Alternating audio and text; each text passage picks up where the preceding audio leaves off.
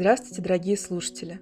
Самое время для того, чтобы снова оказаться на одной волне с Гоголем.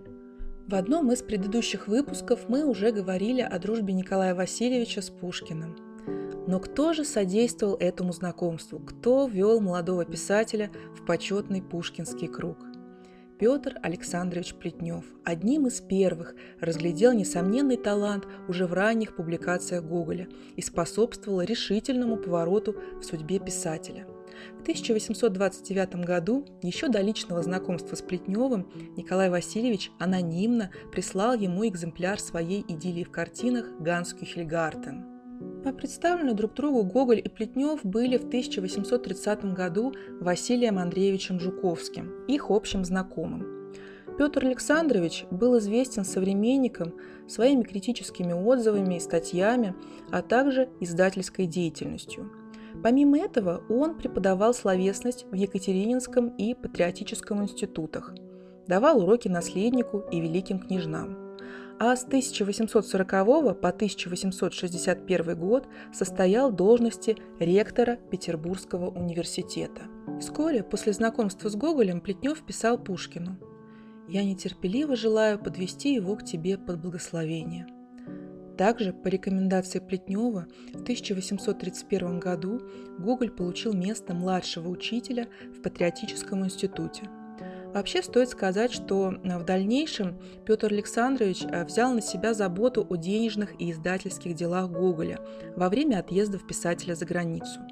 Поддержал Плетнев и «Мертвые души», когда они только вышли в свет и стали причиной ожесточенных споров.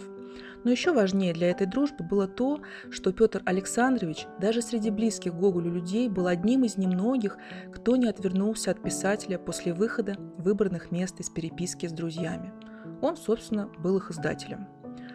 Так, познакомившись с Плетневым еще будучи молодым человеком, Гоголь нашел в нем опору и поддержку на всю свою жизнь. Плетнев Гоголю 30 мая 1849 года Санкт-Петербург. Письмо твое от 21 мая доставили мне только вчера. Очень долго залежалось на почте, не знаю почему – к тому же вчера было воскресенье, и так я не мог послать тебе ответа в тот же день. Ты угадал, что у меня много было хлопот. Но это бы ничего, если бы я предвидел конец им. А вот беда, что и этого нет. Мать жены моей страдает ревматизмами целый год. Она лишена всякого движения. Сперва лечили ее на дому – Открылось после, что невозможно подать ей всех пособий в частной квартире.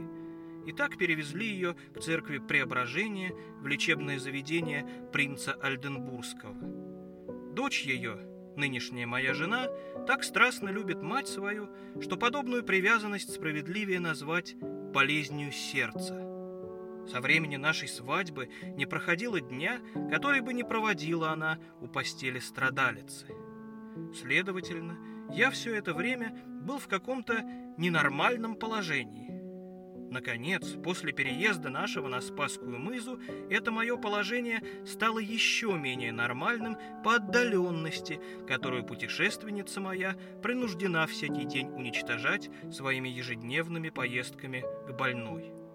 Рассказывают, что в ревматизмах так страдают по десяти лет – я рискую все это время не видать жены при себе, но я не сержусь на нее.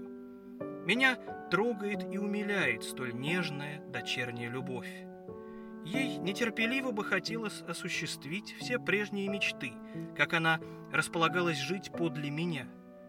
Но болезнь сердца пока не допускает до того. И вот мы живем в одних ожиданиях. Редкое существо эта женщина в таких летах. Ей только 23 года, зовут ее Александра Васильевна. Она столько же миниатюрна, сколько и грациозна. Смирновой очень понравилась она. Жуковского всего и всего Пушкина помнит она наизусть. До этого дошла она, года три читав их со мною почти ежедневно. Только не воображай в ней чего-нибудь романтически плаксивого. Это душа крепкая, это ум деятельный и твердый как у немногих мужчин бывает. Не позабудь же уведомить меня, как скоро понадобятся тебе деньги по одному из ломбардных билетов. И я жду Жуковского сюда. Зимою он решительно объявил, что в начале июня прибудет к нам. И один даже, если доктора не позволят ехать жене его. Твой Плетнев. Гоголь Плетневу. 6 июня 1849 года. Москва. Благодарю тебя за письмо и за вести о своем житье-бытие, близком сердцу моему. Очень благодарен также за то, что познакомил меня заочно с Александрой Васильевной. Да не находит на тебя грусть от того, что ты не всегда с нею. В нынешнее время быть у одра страждущего есть лучшее положение, какое может быть для человека. Тут мне приходит в мысль то, что теперь крутит и обольщает головы. Тут молитва, смирение и покорность. Стало быть, все то, что воспитывает душу, блюдет и хранит ее. Начать таким образом жизнь свою надежнее и лучше, нежели днями первых упоений и так называемыми медовыми месяцами, после которых, как после похмелья, смутно просыпается человек, чувствуя, что он спал, а не жил.